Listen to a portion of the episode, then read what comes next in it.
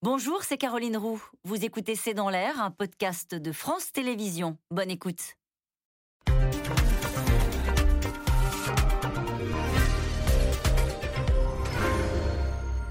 Bonsoir à toutes et à tous. La situation sanitaire est hautement dramatique. Déclaration d'Angela Merkel.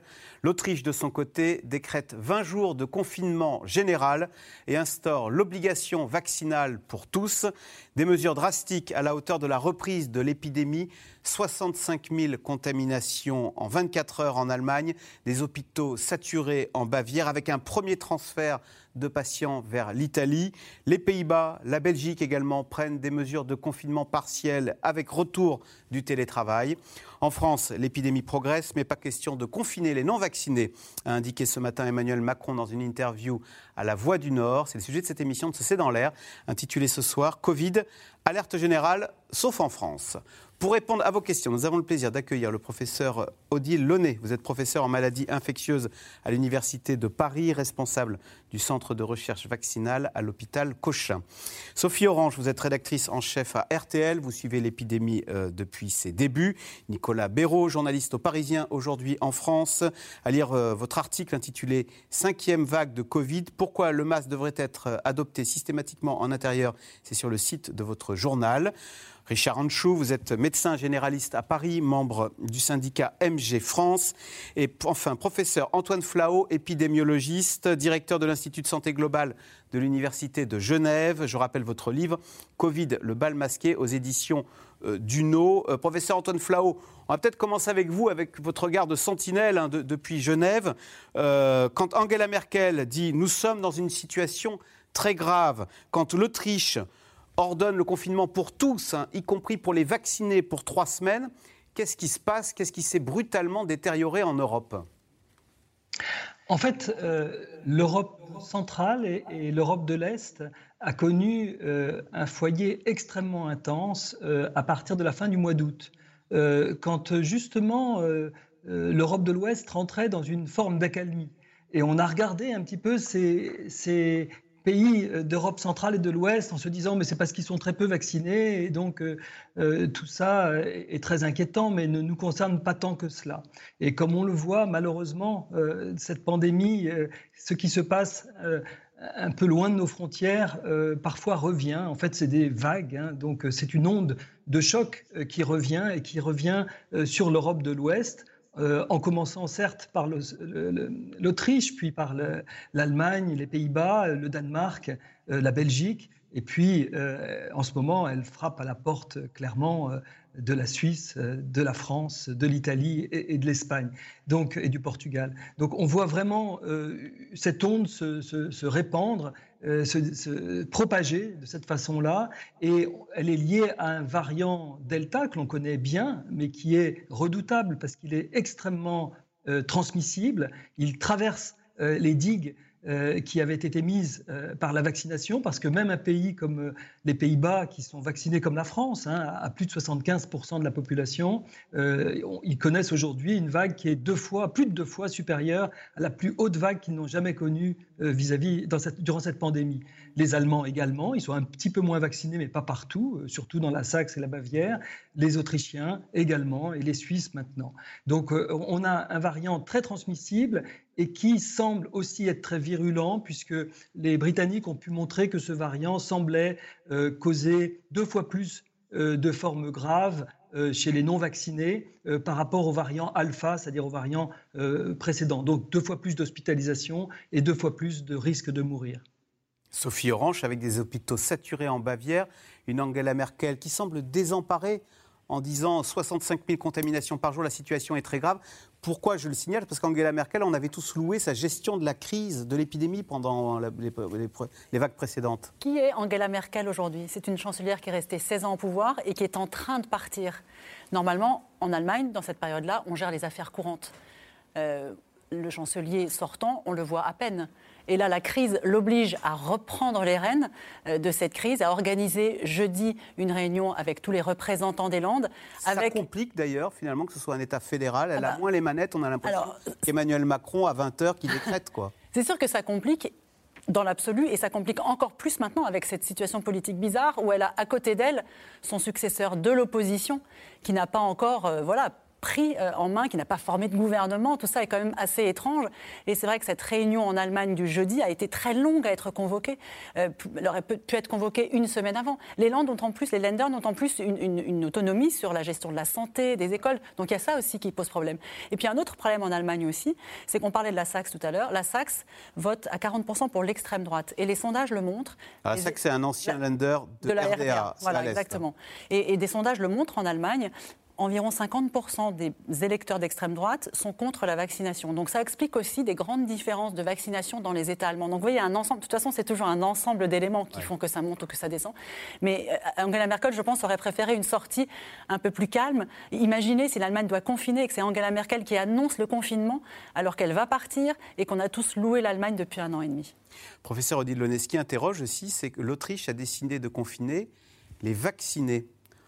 Euh, quel message ça renvoie du vaccin? Parce que depuis le début, on dit qu'il n'y a qu'une solution pour s'en sortir, c'est le vaccin. On avait l'impression que le vaccin, c'était la voie royale. Bah, finalement, on a beau être vacciné, hop, on repasse à la case confinement en Autriche. 9 millions d'habitants. Ça pose deux, questions. Le, vaccin, on le sait, marche bien, mais marche bien surtout sur les formes graves. Et ça, c'est un point majeur. On a beaucoup moins, on a des échecs, bien sûr, mais qui, qui restent rares. Et on a un nombre beaucoup plus faible d'hospitalisés par rapport au nombre de contaminés. Donc ça, c'est un point positif. Par contre, le vaccin ne marche pas à 100% sur la transmission. Donc là, en raison de la circulation très intense, ils sont obligés de prendre des mesures très strictes, c'est-à-dire de confiner les vaccinés, les non vaccinés, bien sûr, mais aussi les vaccinés pour euh, arrêter finalement la, diffusion de ce virus. Donc ça, ça, se comprend tout à fait en termes de santé publique.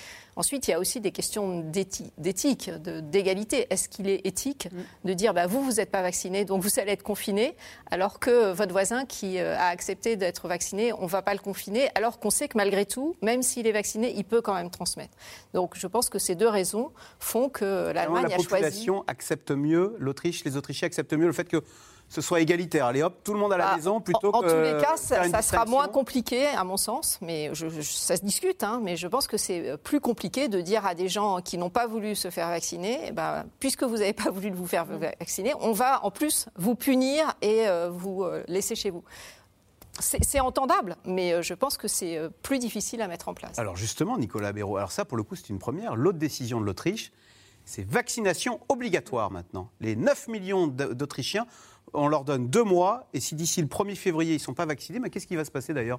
Il y a un gendarme qui va venir sonner chez vous et qui va vous emmener de force euh, en pratique, euh, c'est comme d'ailleurs le confinement des seuls non vaccinés. En pratique, c'est une mesure déjà qui est quasiment inédite, mais qui est quand même compliquée à faire, euh, à faire appliquer. D'ailleurs, pour la France, c'était l'argument principal d'Olivier Véran, qui a régulièrement été interrogé à ce sujet ces derniers mois. Et en substance, sa réponse était de dire bah, contraindre à se faire vacciner tous les adultes, je veux bien, mais comment on fait? Il n'empêche qu'Emmanuel Macron, dans sa allocution, pas la dernière, mais celle du 12 juillet, il n'avait pas fermé la porte. Il avait dit qu'en fonction de la situation, il pourrait, euh, peut-être qu'on aura à se poser la question de la vaccination obligatoire de tous les adultes. Entre-temps, il y a eu le pass sanitaire, donc du coup, ça a incité les gens à se faire vacciner. On a une couverture vaccinale qui est, il faut quand même toujours le rappeler, à peu près 10 points plus élevée que celle en Autriche. Donc déjà, est-ce que ce serait pertinent de le faire en France? Pas forcément. En tout cas, oui, en Autriche, euh, parce que pour l'instant, les pays qui ont rendu obligatoire la vaccination à toute leur population adulte, compte sur les doigts d'une main. Euh, il y a des pays d'Asie centrale, euh, on a aussi évoqué le Vatican, mais en tout cas, dans l'Union européenne, c'est une première. Il y a eu des vaccinations obligatoires ciblées notamment les soignants. L'Italie a été pionnière, la France, euh, à partir du, enfin, depuis le 15 septembre, ça a été voté au cœur de l'été. Euh, L'Allemagne l'a annoncé hier, c'était un tabou en Allemagne jusqu'à récemment, notamment pour des raisons politiques dont parlait Sophie. Euh, le Royaume-Uni, la Belgique, ils l'ont annoncé il y a quelques semaines, ça devrait entrer en vigueur au 1er janvier. Pour les soignants Pour les soignants, pour les professionnels de santé au sens large, on va dire, bon après ça dépend un peu selon les pays, mais globalement les soignants. Donc voilà, en France, on est plutôt là-dessus, on est plutôt sur contraindre, à la, hum, contraindre de se faire vacciner des catégories vraiment précises comme les professionnels de santé. C'est aussi donc le choix qu'ont fait d'autres pays et l'Autriche est beaucoup plus radical. Juste un dernier mot, euh, cette décision donc en pratique, on ne sait pas vraiment encore comment ça va être, mais comment ça va être appliqué, mais surtout ça peut aussi avoir un effet un peu de communication pour inciter les gens à ce qu'ils se fassent vacciner. Ce sera intéressant de suivre dans les prochains jours, les, euh, comme on le fait en France d'ailleurs, les réservations pour se faire vacciner en Autriche. Il y a eu un petit rebond, on l'a vu lorsqu'ils ont instauré le pass vaccinal il y a deux semaines. On verra si, l'annonce de, si les annonces d'aujourd'hui entraîneront un rebond plus important. Retour en France avec vous, docteur Anchou. Racontez-nous ce qui se passe euh, dans votre cabinet d'abord. Est-ce que oui, vous constatez qu'en France aussi, ça repart, qu'il y a plus de cas positifs? Et est-ce que vous avez des, questionnements sur euh, l'efficacité de ce vaccin? Des gens qui vous disent écoutez, euh, il y a mon voisin, il a été doublement vacciné, eh ben, il va très très mal. Il marche pas votre vaccin, docteur? Alors oui, on voit rebondir les cas de façon importante depuis une quinzaine de jours, trois semaines, alors qu'à la rentrée des vacances, c'était vraiment très très calme. Je pense que sur le mois de septembre et, début octobre, j'ai dû détecter un cas euh, sur pas mal de rhinopharyngite et pas mal de syndromes infectieux autres. Donc le, taux de positivité euh, avec une clinique évocatrice était extrêmement faible. Euh, alors qu'aujourd'hui il est beaucoup plus important. Le retour des vacances de Toussaint a quand même été l'occasion euh, de voir des foyers familiaux contaminés par une personne du foyer, en général des enfants, qui revenaient de socialisation en colo ou euh, en collectivité et, qui ont attrapé, et qui touchent effectivement des parents vaccinés mais avec des formes légères. Alors cet argument selon lequel ça ne sert à rien de se vacciner puisque on attrape quand même, il est quand même facile de, euh, de, de répondre qu'on l'attrape, mais on n'est pas vraiment malade. On l'attrape, on a un peu de, goutte au nez, on a un petit peu de courbature et on a quelques maux de tête. Et en quelques jours, en deux, trois jours, les, signes s'apaisent.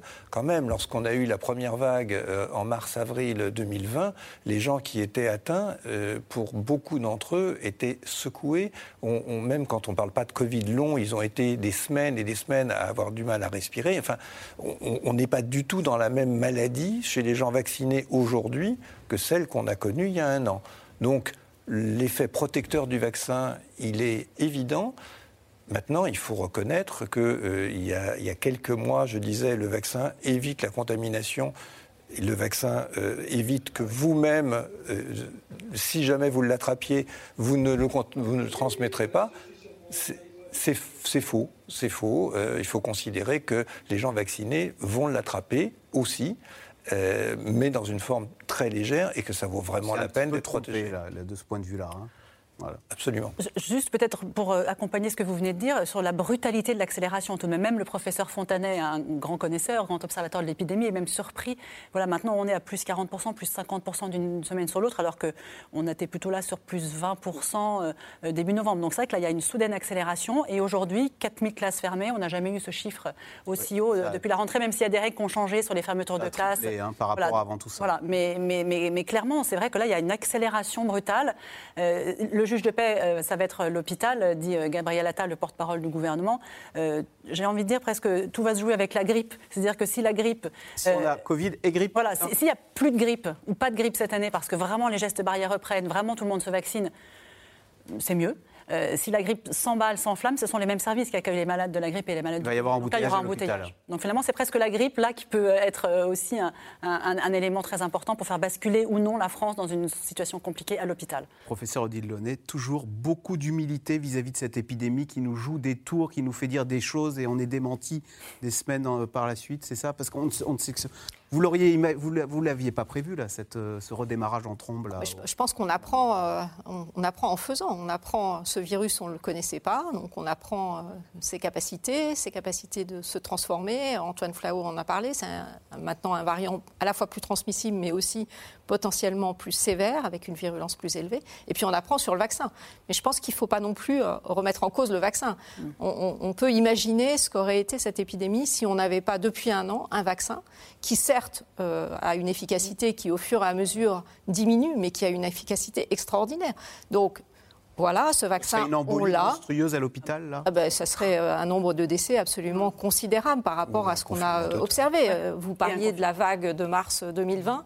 Ce C'était pas ce variant. Imaginons aujourd'hui qu'on n'ait pas de vaccin et le variant Delta. Ça serait une véritable catastrophe. On serait tous confinés. Et quand on parle de l'efficacité du vaccin, là aussi, on apprend en faisant. C'est-à-dire que c'est un vaccin nouveau contre un nouveau virus, une nouvelle technologie. On a pensé que deux injections, ça allait être suffisant. En fait, ce qu'on voit, c'est que la troisième injection dont on parle, elle permet d'augmenter de façon considérable non seulement le titre en anticorps, mais également ce qu'on appelle la réponse mémoire, c'est-à-dire nos cellules mémoire qui vont nous permettre potentiellement d'être prolongées plus longtemps. Donc aujourd'hui, on ne sait pas à quelle euh, fréquence il faudra faire ces rappels, mais on a des éléments pour se dire que cette dose, euh, cette troisième dose, finalement, elle termine ce qu'on appelait la primo-vaccination. On fait la même chose avec l'hépatite B ou avec le papillomavirus. Et cette troisième dose, elle permet vraiment de mettre en place une immunité mémoire de très grande qualité et des titres en anticorps très élevés. Donc voilà, je crois qu'il ne faut pas jeter le vaccin à la poubelle. Il n'y aura, pas de quatrième, vous êtes en train de dire avec la troisième, ça y est, on a le. Non, je, crois qu'on ne peut pas dire. Encore une fois, on, ne connaît pas. Rappel. Oui, alors on a dit au début rappel, mais maintenant les, les données qu'on a montrent que cette troisième dose, elle marche plus que comme un rappel, c'est-à-dire qu'elle marche en augmentant de façon considérable notre réponse mémoire et en augmentant les titres en anticorps. Les données montrent que les titres, les concentrations en anticorps qu'on obtient après cette troisième dose, ils sont 5 à 6 fois plus élevés que ceux qu'on voyait avec les premières doses. Donc on apprend en faisant, encore une fois, c'est des nouveaux vaccins. Euh, il ne faut pas le jeter à la poubelle. Imaginons, encore une fois, la situation si on n'avait pas ces vaccins. on reviendra hein, sur la troisième dose. Mais retour sur cette cinquième vague qui est donc bel et bien en train de déferler sur l'Europe. En Allemagne, de nombreux hôpitaux sont au bord de la saturation. En Autriche aussi, on l'a dit, la situation est hors de contrôle. Le gouvernement a décidé de reconfiner toute la population et d'imposer la vaccination à tous. C'est une première en Europe. Sujet de Victor Dolande et Michel Bouilly. En scène particulièrement soignée ce matin à Vienne. Trois ministres entourent le chancelier pour une annonce extrêmement solennelle. Nous avons décidé d'acter la vaccination obligatoire à l'échelle nationale. Cette mesure devrait s'appliquer à compter du 1er février 2022. Par ailleurs, un confinement à l'échelle nationale s'appliquera à partir de lundi pour un maximum de 20 jours. Ce confinement se terminera automatiquement le 13 décembre plus tard. L'Autriche est le premier pays européen à reconfiner sa population depuis le printemps dernier. Au début de la semaine, le chancelier avait choisi de confiner uniquement les personnes non vaccinées, mais avec 15 000 nouveaux cas hier, un record en Autriche et une couverture vaccinale à la traîne, le gouvernement a choisi la méthode forte. Dans les rues de Vienne, les personnes vaccinées pestent contre les antivax. Nous, on s'est fait vacciner deux fois, bientôt la troisième dose, et maintenant on est obligé de rester chez nous à cause des personnes stupides qui ne vont pas se faire vacciner. C'est tout à fait logique. Il faut fixer une limite maintenant. Sinon, ça ne s'arrêtera jamais. Reconfinement en Autriche et vaccination obligatoire, la méthode la plus drastique pour le moment en Europe. Mais des restrictions pleuvent sur tout le vieux continent. Télétravail obligatoire, passe sanitaire, reconfinement partiel ou mesures plus dures contre les non-vaccinés. C'est le cas en Allemagne où l'épidémie n'a jamais été aussi forte. Plus de 60 000 nouveaux cas hier. Après une réunion de crise avec les chefs des Länder, Angela Merkel est apparue très inquiète. La pandémie actuelle est dramatique. Je ne peux pas le dire autrement. La quatrième vague a frappé notre pays de plein fouet. Nous avons besoin d'efforts urgents en matière de vaccination. J'aimerais donc profiter de cette occasion pour rappeler l'importance de la vaccination. Il n'est pas trop tard pour décider d'une première injection. Je l'ai déjà dit, mais je le répète, toutes les personnes vaccinées se protègent elles-mêmes et protègent aussi les autres. Bars, restaurants et cinémas ne seront plus accessibles aux personnes non vaccinées. Des restrictions devenues indispensables. Les hôpitaux sont surchargés dans de très nombreuses régions, comme en Bavière. Nous sommes pleins. Nous sommes maintenant à notre capacité maximale. C'est tout ce que nous pouvons faire pour le moment. Nous devons considérer que par rapport à la première vague, nous avons beaucoup moins de soignants. Au lieu de 18 lits à ma disposition durant la première vague, je ne peux accueillir que 9 patients à l'unité de soins intensifs. C'est un désastre. Le nombre de patients est clairement en augmentation. Nous sommes inquiets. Comment allons-nous prendre en charge tous ces gens? Pour booster les injections, Angela Merkel envisage de rendre obligatoire la vaccination du personnel soignant. Inquiétude aussi en Suisse. La cinquième vague déferle et la vaccination stagne. Le gouvernement hésite à prendre des mesures coincées entre les pros et les anti-vaccins. Je laisse le libre choix à chacun de choisir d'être cobaye ou pas. En l'occurrence, je pense que la liberté de choix est importante, surtout dans un pays qui se prétend démocratique comme la Suisse. Donc laissons la liberté de choix aux gens qui veulent se faire vacciner ou pas. Toute l'Europe est en alerte face au Covid, même les meilleurs élèves de la vaccination. Avec 88% de sa population protégée, mais des contaminations au plus haut depuis septembre dernier, Le Portugal envisage lui aussi de serrer la vis dans les prochains jours. Professeur Antoine Flao, question téléspectateur. Pourquoi si peu de personnes vaccinées en Autriche et en Allemagne pays plutôt réputés pour leur discipline. Et j'ai envie d'ajouter même la Suisse, euh, chez vous, je crois que vous êtes. La Suisse est l'un des pays les moins vaccinés d'Europe de l'Ouest. Oui, alors c'est très euh, intéressant euh, le problème de, ce qu'on peut appeler l'hésitation vaccinale. Parce qu'il y a peut-être des antivax qui sont des personnes que personne n'arrivera jamais à convaincre, mais ils sont un petit pourcentage de la population. On peut les chiffré à quelques pourcents, 1, 2, peut-être 3% Mais euh, ce que vous signalez, c'est autre chose. C'est un, mouvement qui, dans les pays germanophones, d'ailleurs en Suisse, vous savez, il y a des régions linguistiques différentes, et, c'est très clair que la région euh, linguistique germanophone est beaucoup moins bien vaccinée que la région romande, euh, notamment la région de, Genève ou de Lausanne. et en fait, en Autriche ou en Bavière, on retrouve un petit peu le même phénomène, qui est un phénomène de personnes qui sont euh, souvent euh, bien éduquées, intellectuelles, euh, professions intermédiaires, qui sont pour les médecines alternatives, les médecines douces, qui sont plutôt contre les innovations thérapeutiques, qui voient dans le vaccin le côté génétique, le côté nouveau qui les inquiète. D'ailleurs, ils vaccinent peu leurs enfants. et cette hésitation vaccinale, on la retrouve un petit peu partout, aux États-Unis aussi, euh, dans ce type de milieu. Elle est très différente de l'hésitation vaccinale que l'on voit dans les pays d'Europe de l'Est, et d'ailleurs dans l'ex-RDA, en Saxe, où là, on a plutôt une hésitation qui est euh, de méfiance vis-à-vis de l'État. Vous savez, euh, dans ces pays de l'ex-bloc soviétique, l'État s'était souvent prévalu pour restreindre les libertés de ce qui était pour votre bien. Donc ce discours euh, dans l'idéologie communiste, ça va être pour votre bien que l'on fait, que l'on vous restreint vos libertés et votre droit d'expression. Euh, ils en ont gardé un souvenir tellement fort et tellement douloureux qu'ils refusent aujourd'hui euh, que des gouvernements leur imposent des confinements ou la vaccination. on peut aussi dire qu'il y a un autre type d'hésitation vaccinale que l'on connaît par exemple en France, mais aussi euh, en Grande-Bretagne, qui est euh, lié au contraire aux, couches sociales défavorisées. Euh, les quartiers nord de Marseille, les, quartiers de, nord de Paris également, de la région parisienne, sont des quartiers où parfois il y a un manque de confiance peut-être, voire une négligence, voire parfois une incompréhension ce sont souvent des gens qui, eux, sont plutôt au bas de l'échelle sociale, qui n'ont pas eu beaucoup d'éducation et, pour lesquels il faut vraiment aussi faire des efforts et, certainement pas les mêmes en fonction des différents profils que je vous ai mentionnés. Nicolas Béraud, je reprends la question téléspectateur, mais à l'envers, à l'inverse, les pays les plus vaccinés d'Europe de l'Ouest sont peut-être pas ceux qu'on attendait. Enfin, je vous laisse commenter. C'est la France, 75%, mais aussi l'Espagne, 79%, le Portugal, l'Italie, c'est l'Europe du Sud qu'on décrit volontiers comme non disciplinée, qui est allée massivement se faire vacciner. C'est vrai que les trois pays germanophones, euh, donc euh, l'Allemagne évidemment, l'Autriche et puis la Suisse en, partie, euh, sont, si on prend l'Europe de l'Ouest au sens large, les moins vaccinés.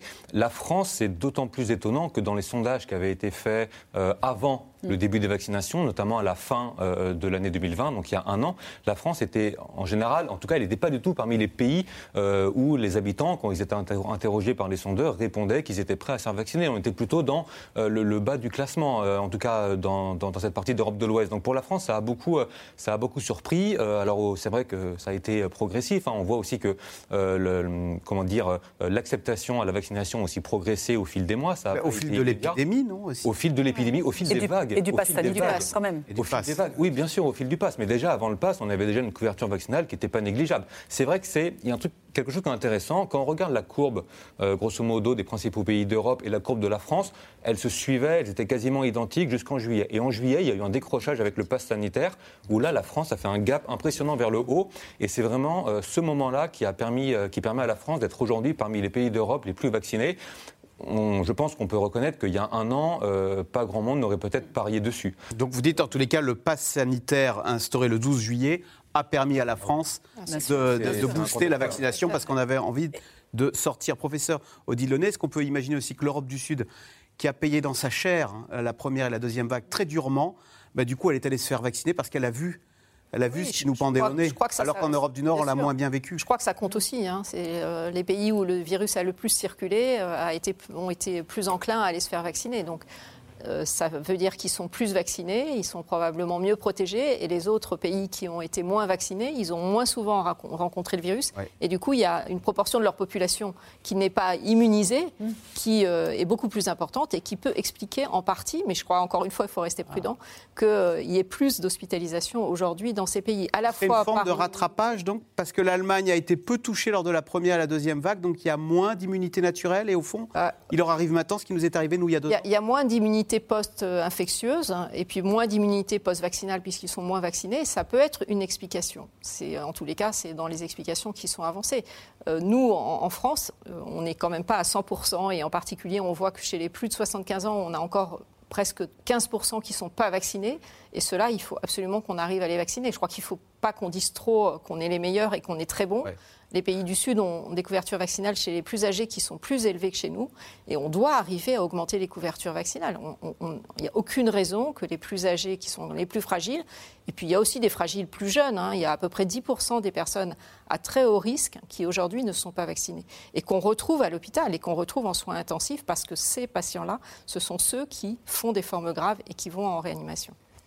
Il y a un discours qui est quand même très difficile euh, à faire passer depuis le mois de septembre, disons, où on dit en même temps aux Français euh, que les vaccinés doivent se faire euh, vacciner le plus vite possible. Et en même temps, ceux qui ont déjà été vaccinés, on leur dit il faut vous faire revacciner parce que le vaccin n'est pas si efficace que ça, ou en tout cas, il ah perd en efficacité. Donc c'est vrai que quand on hésite, on est dans cette hésitation vaccinale, on se dit bah, euh, je croyais que le vaccin il était efficace, euh, on me dit qu'il faut que je me fasse vacciner, il y en a qui doivent faire trois doses. Voilà, donc je pense que c'est aussi ah pas évident. Ça alimente aussi Ça alimente un peu de suspicion. Et puis c'est vrai aussi que ce discours sur le vaccin, le vaccin, le vaccin, le vaccin depuis cet été a fait oublier aussi le discours sur les gestes barrières. il a complètement écrasé le discours sur les gestes barrières. Tout le monde en a marre de mettre le masque, tout le monde en a marre de ne pas se faire la bise. Et, pardon, mais quand on voit un président de la République qui arrive cet après-midi dans le Nord, certes, il est masqué, j'allais presque dire pour une fois, en extérieur, il serre des mains, il passe son après-midi à serrer des mains. Jean Castex, en début de semaine dans le Nord, à l'intérieur, dans une salle, plus personne de masqué alors qu'ils ne sont pas en train de manger. Et pareil, qui serre des mains à un mètre. Je pense qu'il y a là où on en est aujourd'hui, il y a vraiment un devoir d'exemplarité du gouvernement et de tous les personnages publics. Docteur Richard Anchou, le professeur Launay disait à l'instant attendez, en France, les plus de 75 ans ne sont pas euh, tous vaccinés, loin de là. Alors ce qui surprend d'ailleurs, c'est que chez les plus de 80 ans, on s'aperçoit que là, on a beaucoup de difficultés. On a 12% des plus de 80 ans qui ne sont pas vaccinés, alors que dans la, entre 70 et 80, là, on est bien mieux vacciné. Il n'y a que 6% de non vaccinés. Qu'est-ce qui se passe chez les plus de 80 ans? Alors moi, je serais beaucoup plus indulgent avec les plus de 80 ans non vaccinés parce qu'en général, c'est des gens qui sont confinés chez eux et qui ont assez peu d'interactions sociales. Je serais beaucoup plus incisif sur les gens à comorbidité qui sont plus jeunes et qui, eux, ne se sentent pas vulnérables quand ils sont en grande surcharge de poids, quand ils ont du diabète, quand ils ont de l'hypertension. C'est des, pathologies, c'est des, caractéristiques qui ne les rendent pas invalides, qui leur continuent, enfin, peuvent continuer à sortir, à bouger, et ils sont en danger. Et eux ne s'en rendent pas forcément compte. Les, les personnes très âgées qui ne sont pas vaccinées, en général, sont extrêmement prudentes. Professeur Lenné, juste un mot avant qu'on revienne sur la France. Un dernier mot sur les Pays-Bas. C'est ce dont parlait le professeur Flao. Pays-Bas autant vaccinés que nous et qui sont alors durement frappés à tel point qu'ils ont dû fermer les restaurants à 20h, refaire le sketch magasin euh, essentiel, non essentiel. Alors les non essentiels ferment à 18h, les essentiels à 20h. Bref, c'est ce qui nous pend en nez parce que pour le coup, ils sont vaccinés comme nous, les Hollandais. Alors, je ne sais pas où ils en sont de la couverture vaccinale du rappel. je ne sais pas s'il faut vraiment parler de rappel ou de troisième dose. Hein. C'est euh, peut-être de la sémantique, mais euh, on aurait tendance. Mais en deuxième dose, ils sont au même point que nous. Voilà, mais euh, aujourd'hui, aujourd'hui, la question, elle est la troisième dose. on a vu ce qui s'est passé en Israël, où ils ont été confrontés exactement à la même situation. Ils ont mis en place très vite la troisième dose dès l'été. Pour tous. Et aujourd'hui, pour tous. Et aujourd'hui, ils ont annoncé que pour la première fois, ils ont plus de morts. Donc voilà, je pense qu'il faut aussi se servir euh, des leçons d'autres pays. Et nous, il faut qu'on, comme vous le disiez, il faut qu'on insiste sur la primo-vaccination des gens qui sont vraiment à très haut risque. Et ça, il faut vraiment qu'on fasse des efforts. Mais euh, il faut aussi qu'on permette à ceux qui sont maintenant à distance de la vaccination des deux premières doses de faire leur troisième dose. Alors justement, on va maintenant s'intéresser à la situation en France et on va parler un petit peu de ce qui pourrait nous attendre à Noël et au-delà. Euh, pour le moment, en France, l'épidémie semble sous contrôle, même si le nombre de contaminations hein, est en forte hausse. Le président exclut pour l'instant tout reconfinement, même pour les non-vaccinés. Et hier, il a confirmé qu'une troisième dose serait nécessaire pour tous si les autorités sanitaires, bien sûr, confirmaient son utilité. Sujet de Laszlo euh, Gélabert et Christophe Roquet. Hier, au beau milieu des maires réunis en congrès, Emmanuel Macron a pris la parole.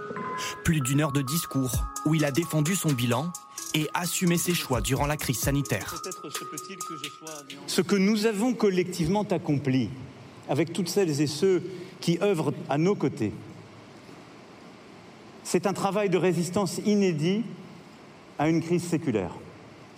Mais c'est aussi la capacité à bâtir notre avenir. Emmanuel Macron se félicite et pense aussi à bâtir son avenir. À six mois du premier tour, il compte bien faire de sa gestion de la crise sanitaire un argument de campagne. Pourtant, l'épidémie repart. Plus de 20 000 cas positifs enregistrés hier. La cinquième vague menace la France, alors qu'au même moment, certains pays européens renforcent leurs restrictions sanitaires. En déplacement au Touquet, Emmanuel Macron l'assure, inutile d'en arriver là. Les pays qui confinent les non-vaccinés sont ceux qui n'ont pas mis en place le pass. Cette mesure n'est donc pas nécessaire en France. Tout faire pour éviter le confinement, c'est l'objectif du chef de l'État depuis longtemps.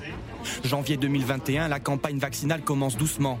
Le variant Delta, lui, déferle sur tout le pays, au point d'inquiéter le président du Conseil scientifique. Il faudra aller probablement vers un confinement. De quel type? Est-ce que c'est un confinement de type euh, du mois de novembre, c'est-à-dire un peu adapté ou est-ce confinement plus dur? Pas tout à fait celui du mois de mars. C'est une décision qui est éminemment politique et, je n'irai pas plus loin. Au confinement plus dur, Emmanuel Macron préfère des reconfinements territorialisés et maintient le couvre-feu. En mars, les médecins continuent de tirer la sonnette d'alarme. Ils craignent de devoir trier des patients. Les mesures actuelles sont et seront insuffisantes pour inverser rapidement la courbe alarmante des contaminations. Qu'importe les risques, le chef de l'État reste à contre-courant. Il mise tout sur l'accélération de la vaccination et fait un pari, celui du pass sanitaire. Dès le 21 juillet, le pass sanitaire sera étendu au lieu de loisirs et de culture. Le nombre de rendez-vous explose. Aujourd'hui, même si 77% de la population française est complètement vaccinée, les contaminations augmentent. La stratégie d'Emmanuel Macron est-elle vraiment gagnante? Pour sa neuvième allocution télévisée depuis le début de la crise, il dégaine une nouvelle arme, la troisième dose. La solution à cette baisse d'immunité est l'injection d'une dose de vaccin supplémentaire, ce qu'on appelle le rappel. Une campagne a été lancée depuis la fin de l'été pour tous les plus de 65 ans et les plus fragiles. Il nous faut aujourd'hui l'accélérer. Une allocution aux airs de programme électoral, aussitôt critiquée par l'opposition politique. La troisième dose n'aura donc été qu'une excuse pour faire un discours de campagne. Il y a eu clairement une instrumentalisation de la crise Covid pour faire un discours de campagne, puisque on l'a bien vu, Emmanuel Macron est candidat et il utilise tous les moyens de la République pour faire sa campagne, que ce soit les moyens financiers ou les moyens médiatiques. Jean-Luc Mélenchon, lui, attaque une des décisions du président, celle de rendre les tests payants. Pour la qualité de nos fêtes de fin d'année, il faut rétablir le test gratuit. Parce que pour l'instant, ceux qui sont vaccinés, vous pouvez faire le test gratuitement, mais si vous ne l'êtes pas, vous ne pouvez pas le faire gratuitement. Mais on s'en fout de savoir qui est vacciné ou pas. Ce qu'on veut savoir, c'est qui est malade ou pas. Les fêtes de Noël représentent une période risquée pour Emmanuel Macron. Face à la reprise de l'épidémie, le chef de l'État n'exclut pas de conditionner la validité du pass sanitaire à une troisième dose pour tout le monde. Professeur Antoine Flao, question téléspectateur. Pour quelle raison la France serait-elle plus épargnée que ses voisins par cette cinquième vague? Non, la France ne va pas être plus épargnée que ses voisins. Je suis d'accord avec le téléspectateur. Euh, il n'y a aucune raison pour penser que la France puisse être épargnée davantage.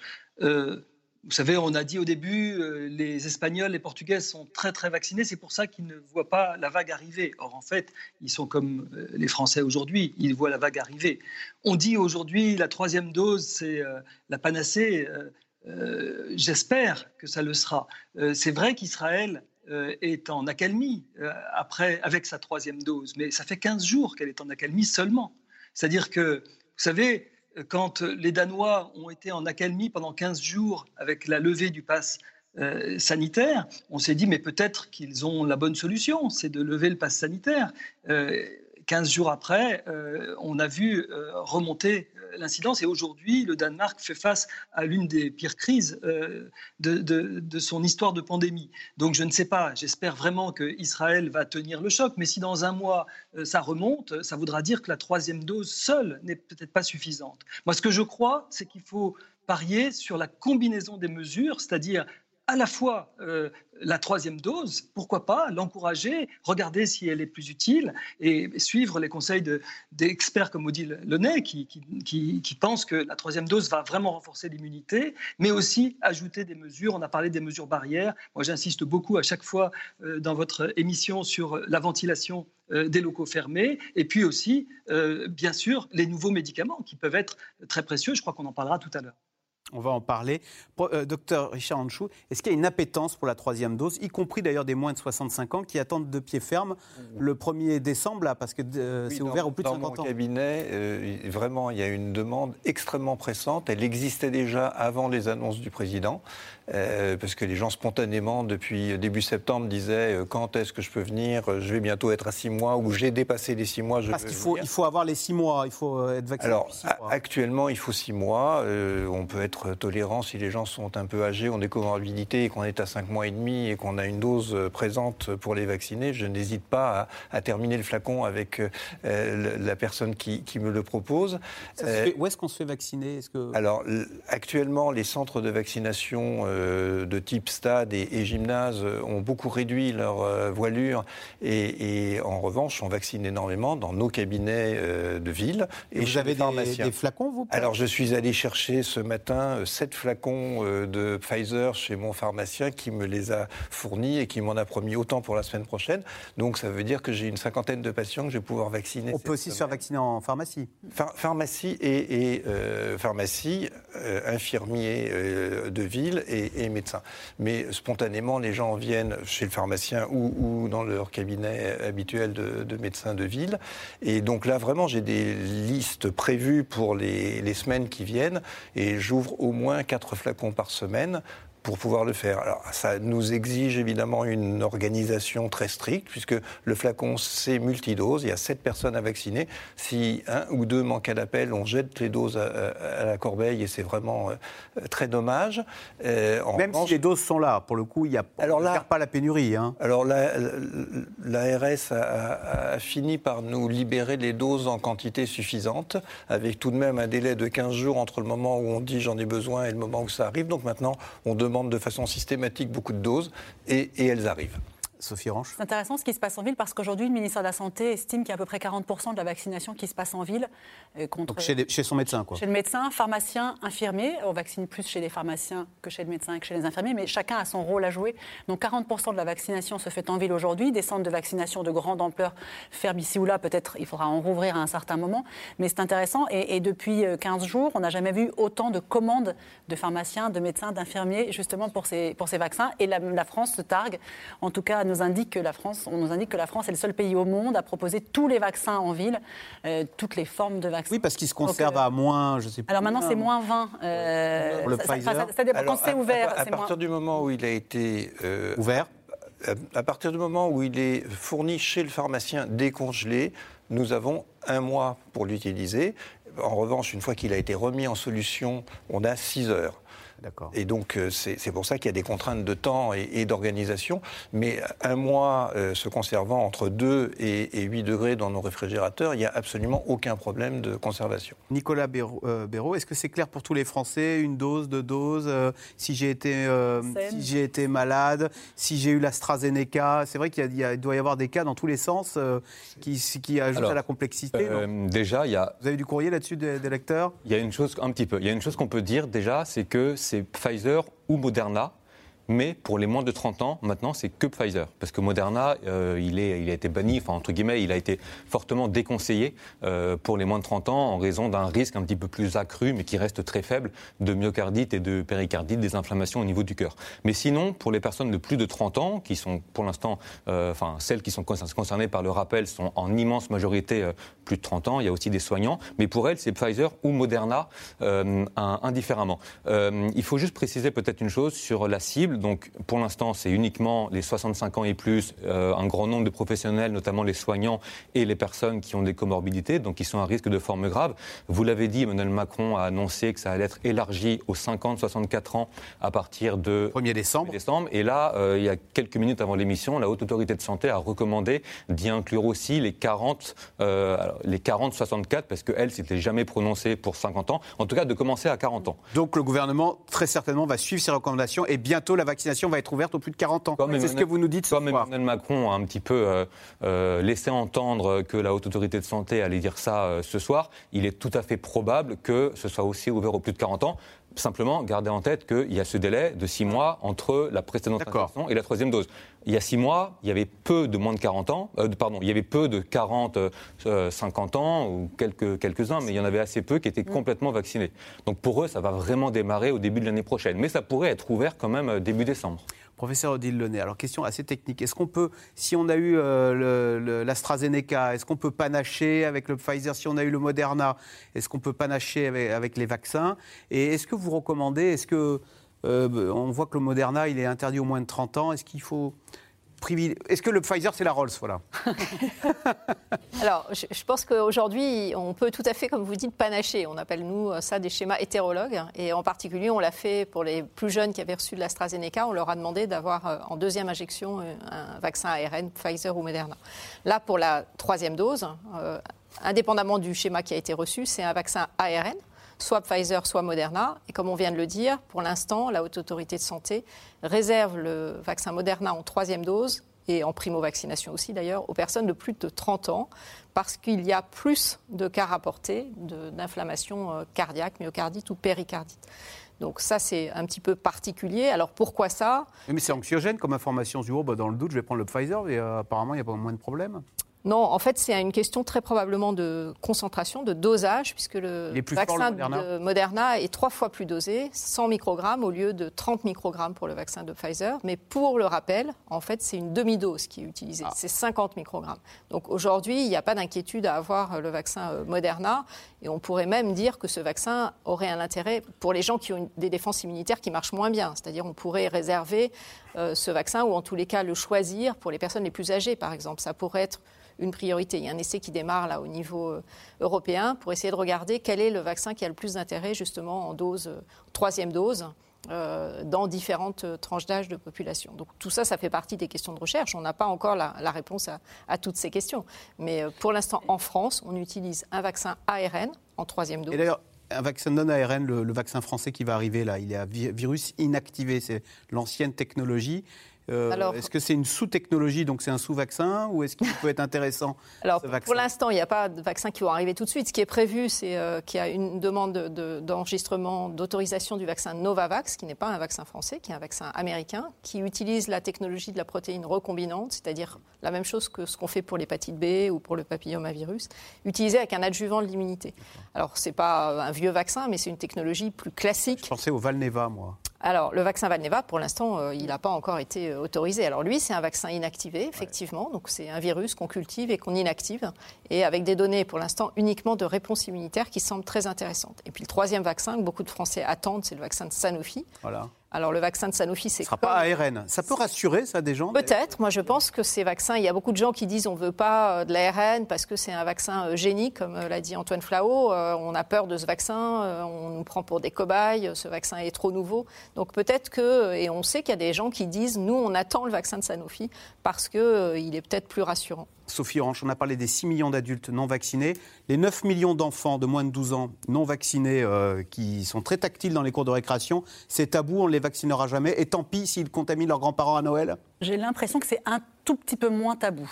Euh, le gouvernement a toujours dit la vaccination des enfants, on verra en fonction de la situation épidémique. On verra aussi en fonction du nombre d'adultes vaccinés. parce que c'est une question de bénéfice-risque par rapport aux enfants. On n'a pas vacciné d'abord les enfants si les adultes ne sont pas assez vaccinés. Quand considérera-t-on que assez d'adultes sont vaccinés en France? Et après, il y a quand même aussi, il faut convaincre euh, les parents euh, de faire vacciner leurs enfants. Les mêmes parents qui, quand on leur propose des autotests à l'école, un sur deux les refusent. Donc qu'en sera-t-il de la vaccination pour les moins de 12 ans? Je voudrais juste revenir un tout petit instant sur les adultes, si vous le permettez, sur le vaccin Janssen, qui concerne quand même un million de personnes, un vaccin présenté depuis le début à une dose. Or, il faut aujourd'hui, on le sait, faire non pas une troisième dose pour ces personnes-là, mais donc une deuxième, dose. Logiquement, dans les quatre semaines qui suivent, il y a quand même que 300 000 personnes qui ont eu cette deuxième dose, donc 700 000 au 15 décembre de plus de 65 ans risquent quand même de perdre leur euh, passe sanitaire. Professeur Flao, d'un mot quand même, la vaccination des enfants, elle finira par se poser. Israël commence mardi à vacciner les 5-11 ans, les Américains le font également. Euh, le Canada également, euh, bah, ça va traverser l'Atlantique et la Méditerranée un jour, cette vaccination des enfants Je l'espère, je l'espère parce que l'expérience que l'on a maintenant, le recul que l'on a avec notamment l'expérience nord-américaine est excellente chez les petits-enfants. non seulement le vaccin est bien toléré, mais en plus, il est d'une très grande efficacité chez les petits. Alors, vous savez, les petits font assez peu de formes graves, mais dans le fond, vous diriez la varicelle c'est pas non plus une maladie grave chez les petits enfants. Euh, euh, il y a quand même 70 morts par an en France de varicelle. On est content d'avoir un vaccin. On est content de pouvoir éviter au moins qu'un enfant puisse faire une complication grave. Il y a des complications graves de la Covid, même si elles sont très rares. Par ailleurs, il y a des complications assez fréquentes de la Covid chez l'enfant. Ce sont ces Covid longs qui peuvent être handicapants, y compris sur la la scolarité des enfants. Et si on peut faire bénéficier les petits-enfants euh, d'un vaccin qui est sûr et qui est efficace, alors franchement, je pense que euh, ce serait très bien. Simplement, il faut attendre que l'Agence européenne du médicament approuve ce médicament pour que la France puisse l'utiliser. Je crois qu'ils vont euh, donner un avis un petit peu plus précoce que prévu. Je pense que la semaine prochaine, on devrait avoir euh, un avis de, l'Agence européenne du médicament qui permettrait d'ouvrir à ce moment-là la vaccination des enfants.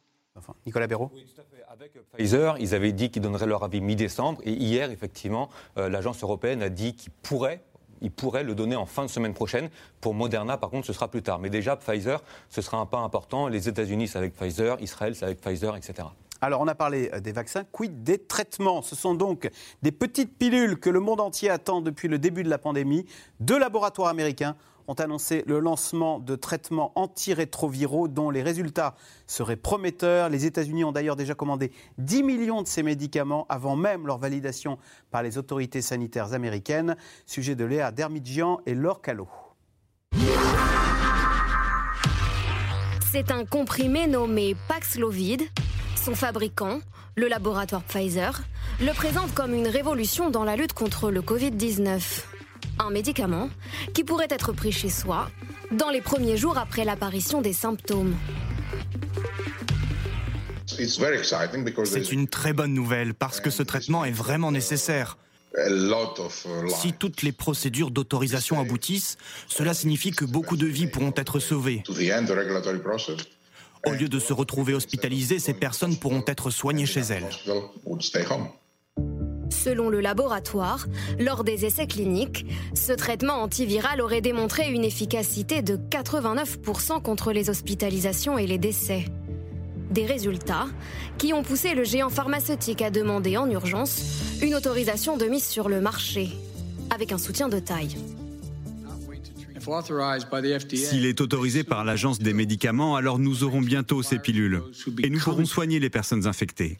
Nous avons déjà mis de côté des millions de doses et ce traitement sera un outil de plus pour protéger notre population des conséquences du Covid. 10 millions de traitements commandés pour un montant de 5,29 milliards de dollars. Le président américain assure que le médicament sera facilement accessible et gratuit la course au vaccin, voici donc venue la course aux comprimés anti-Covid. Et dans cette compétition, le laboratoire américain Merck a lui aussi développé son traitement, le Molnupiravir. La France en a commandé 50 000 doses qui devraient arriver entre fin novembre et début décembre. Imaginez que nous ayons eu à la place de traitements non fonctionnels que certains distribuaient, comme on distribuait des, des bonbons Haribo, hélas. Imaginez que nous ayons à l'époque un traitement antiviral qui réduisait de 50% le nombre de cas graves. Imaginez l'impact sanitaire dans notre pays au cours de la première et de la deuxième vague. On aurait eu beaucoup moins de décès et beaucoup moins de cas graves. Le molnupiravir est déjà autorisé au Royaume-Uni depuis début novembre. Un traitement examiné en ce moment par l'Agence européenne des médicaments et observé avec prudence par les médecins. Je crois qu'il est important euh, qu'il y ait une confirmation scientifique indépendante de l'efficacité de ce traitement. Si elle est avérée, alors oui, c'est une excellente nouvelle parce que contrairement aux autres traitements qui se prennent en perfusion, là on a un traitement beaucoup plus simple qui se prend par la bouche, donc beaucoup plus facile à administrer, et donc qui pourrait, euh, à l'aube de cette cinquième vague, euh, venir en sus de la vaccination être un renfort extraordinaire. Le molnupiravir agit contre le virus en créant des erreurs dans son ADN. Aux États-Unis, certains spécialistes s'inquiètent des éventuelles conséquences.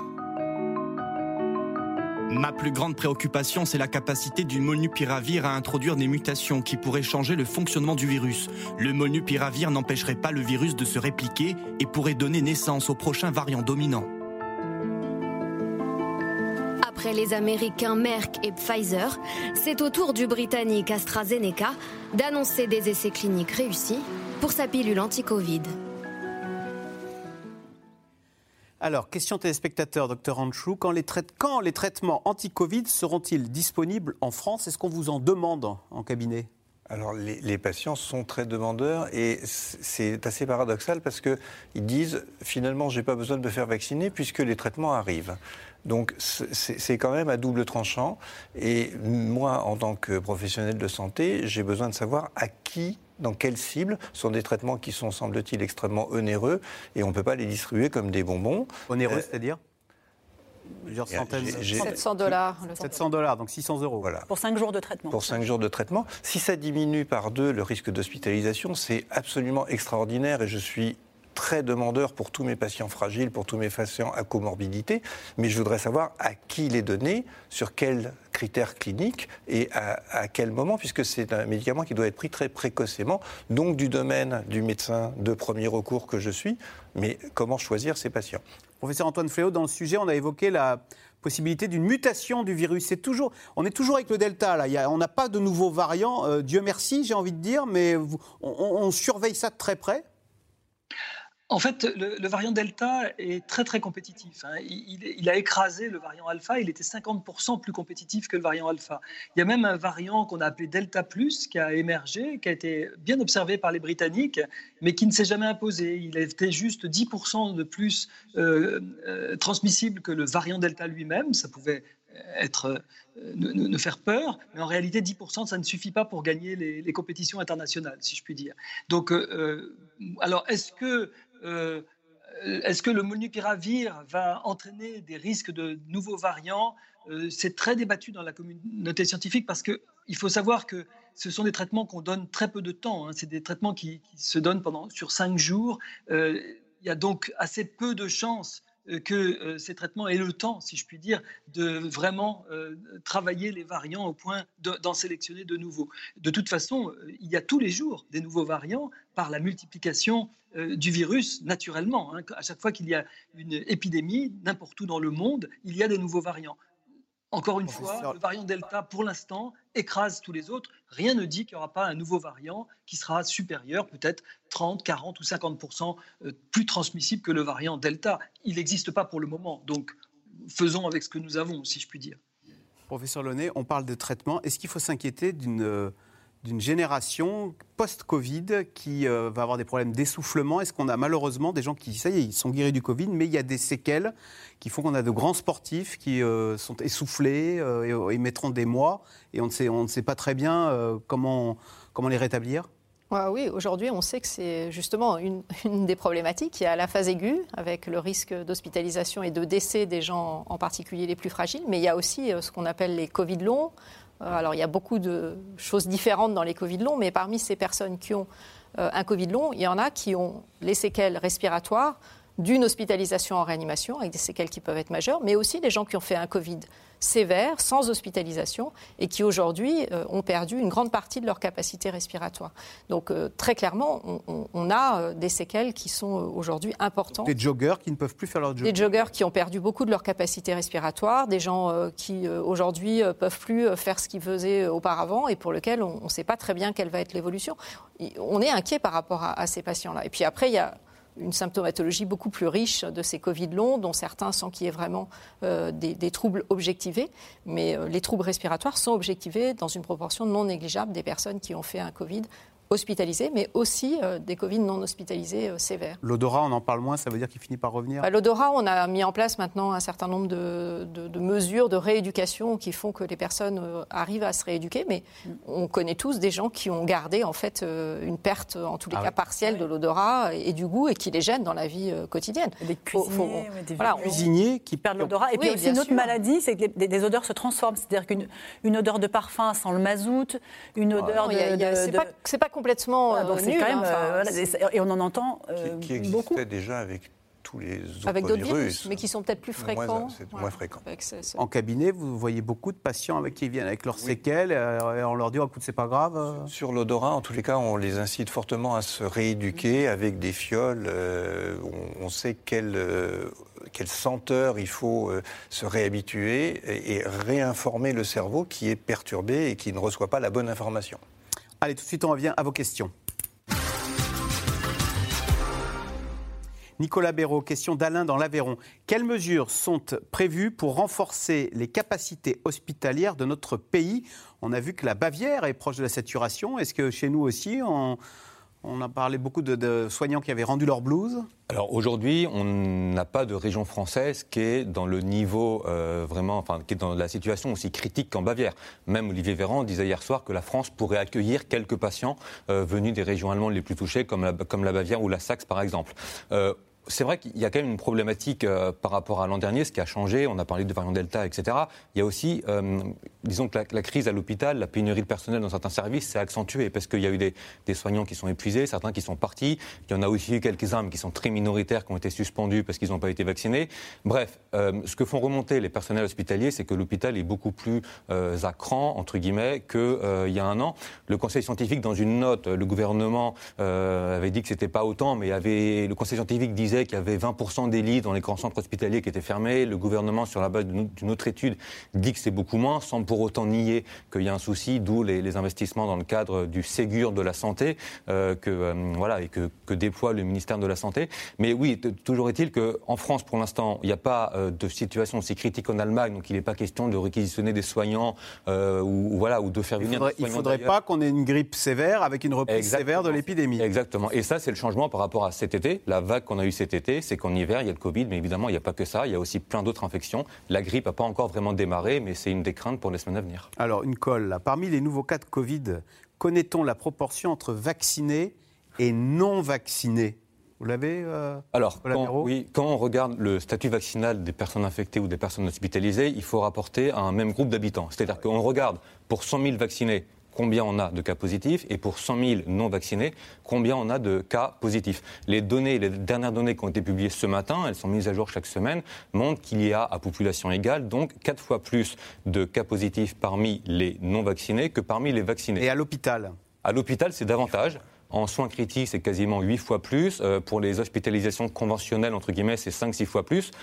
En fait, quelque chose qui s'est passé récemment et ça a beaucoup fait réagir, c'est qu'en valeur absolue, chaque jour, le nombre de vaccinés qui entrent à l'hôpital est devenu supérieur au nombre de non-vaccinés qui entrent à l'hôpital.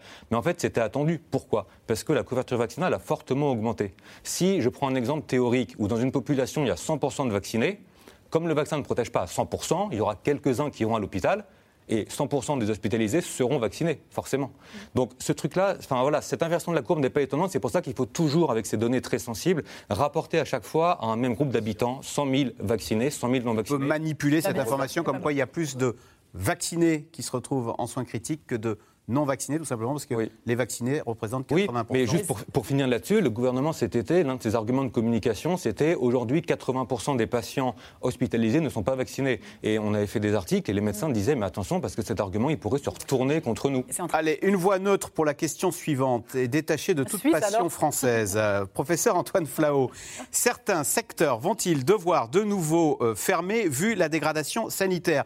De façon plus concrète, faut-il s'inquiéter pour Noël et les stations de ski, euh, c'est ce qu'il y a une question alors, euh, les stations de ski, je ne sais pas, je ne suis pas très neutre pour. Euh, ah oui, là, c'est vrai, en Suisse, pardon, en termes de neutralité.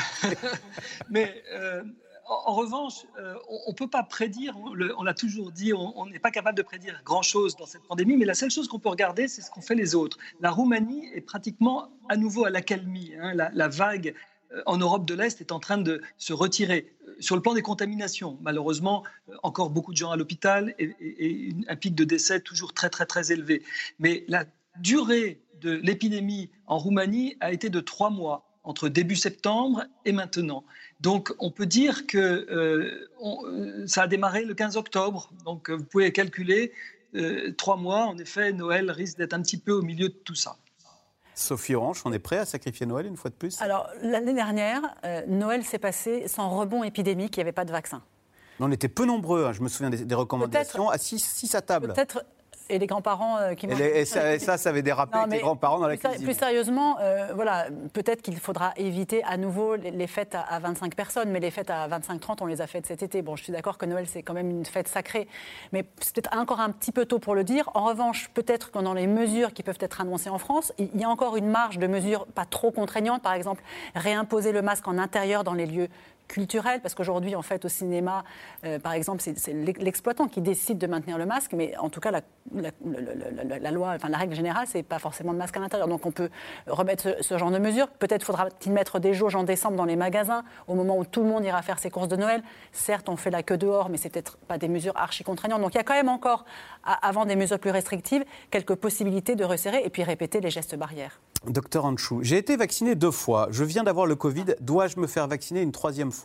Très bonne question. Alors, euh, je viens d'attraper le Covid, donc j'ai été testé positif. Et donc, le professionnel qui m'a fait ce test peut aller valider mon QR code de de troisième euh, contact avec euh, le virus et je suis tranquille pendant six mois avec ça. Et au bout de six mois, probablement qu'on exigera une nouvelle dose. Euh, Est-ce que c'est bien de se faire tester les anticorps, là, de faire une petite prise de Ça n'a aucun intérêt. Ça n'a aucun intérêt. Si, ça a un intérêt majeur pour, euh, puisqu'on va vacciner probablement les 5-11 ans. Euh, je pense qu'avant de vacciner ces enfants, comme on l'a fait pour les collèges et où on s'est aperçu qu'une grande proportion des ados qui venaient pour faire leur vaccin avaient déjà été en contact, ça permet de leur faire une seule dose et de valider leur passe vaccinale. Pour les enfants de 5 à 11 ans, je ne doute pas, comme ils faisaient des formes silencieuses, qu'il y en ait aussi une bonne proportion qui soit déjà avec un contact et donc une montée de leurs anticorps, ceux-là bénéficieront d'une seule dose. Donc ce, test euh, pour savoir l'immunité spontanée ou l'immunité euh, après contact avec euh, le virus, elle est très utile. En revanche, j'ai été vacciné ou j'ai eu le Covid il y a un certain temps, est-ce que mon taux d'anticorps est haut, pas haut? Je n'ai absolument aucune information pour dire que ça repousserait la prochaine vaccination. professeur Launay, les, le niveau d'anticorps... partage tout à fait, euh, sauf la situation des immunodéprimés, qui est très particulière, ah bah, voilà, qui, euh, doit être rappelée, parce que je crois qu'ils sont... Donc immunodéprimés, c'est ceux qui... C'est ceux qui ont une mauvaise réponse à, la vaccination, en particulier les transplantés d'organes solides ou les malades d'hématologie. Donc chez eux, il est recommandé de faire trois injections et de tester. Parce que s'ils ne répondent pas, on peut leur proposer euh, des anticorps monoclonaux en fait en, prophylaxie maintenant. Pourquoi ne pas imposer en France le télétravail pour limiter les interactions humaines et casser les chaînes de contamination? La Belgique impose 4 jours de télétravail. Hein. Alors c'est vrai qu'en France aujourd'hui, euh, c'est la liberté complète. Enfin, non, c'est pas la liberté complète, c'est la fin du télétravail. Il n'y a plus de télétravail obligatoire. Et les entreprises, dès que cette mesure a été évoquée dans d'autres pays, se sont, déjà montées au créneau pour dire attendez, on a déjà du mal à faire revenir tout le monde maintenant, ne nous imposez pas à nouveau du télétravail. Sauf que qu'est-ce qui se passe dans toutes les entreprises? Ben Forcément, il y a des cas positifs. Donc forcément, ce sera peut-être aussi une des mesures euh, à venir, deux jours de télétravail. Et puis les règles, je pense que dans les entreprises, là, les règles dans la restauration, etc., tout ça va être un petit peu resserré. C'est un outil supplémentaire dans la boîte à outils qui reste à disposition, avait dit euh, le professeur Delfrécy. Merci beaucoup d'avoir participé à cette émission. C'est dans l'air, je rappelle, est disponible gratuitement en podcast audio. Tout de suite, c'est à vous. Et pour savoir ce qu'il y a, c'est à vous. On part voir Anne-Elisabeth Lemoine. Bonsoir Anne-Elisabeth. Alors qu'y a-t-il au programme ce soir? Bonsoir Axel. Biélorussie, Syrie, Ukraine, l'Union européenne défie a-t-elle raison de vouloir parler avec Vladimir Poutine et d'en faire le seul recours à ses difficultés de politique étrangère Question posée hier soir par l'éditorialiste du Monde Alain Frachon. Réponse ce soir dans C'est à vous avec l'eurodéputé Bernard Guetta. Eh bien, on a hâte tout de suite. C'est à vous. Un grand merci, Anne-Elisabeth. Vous restez sur France 5 et on se retrouve demain. Bonne soirée.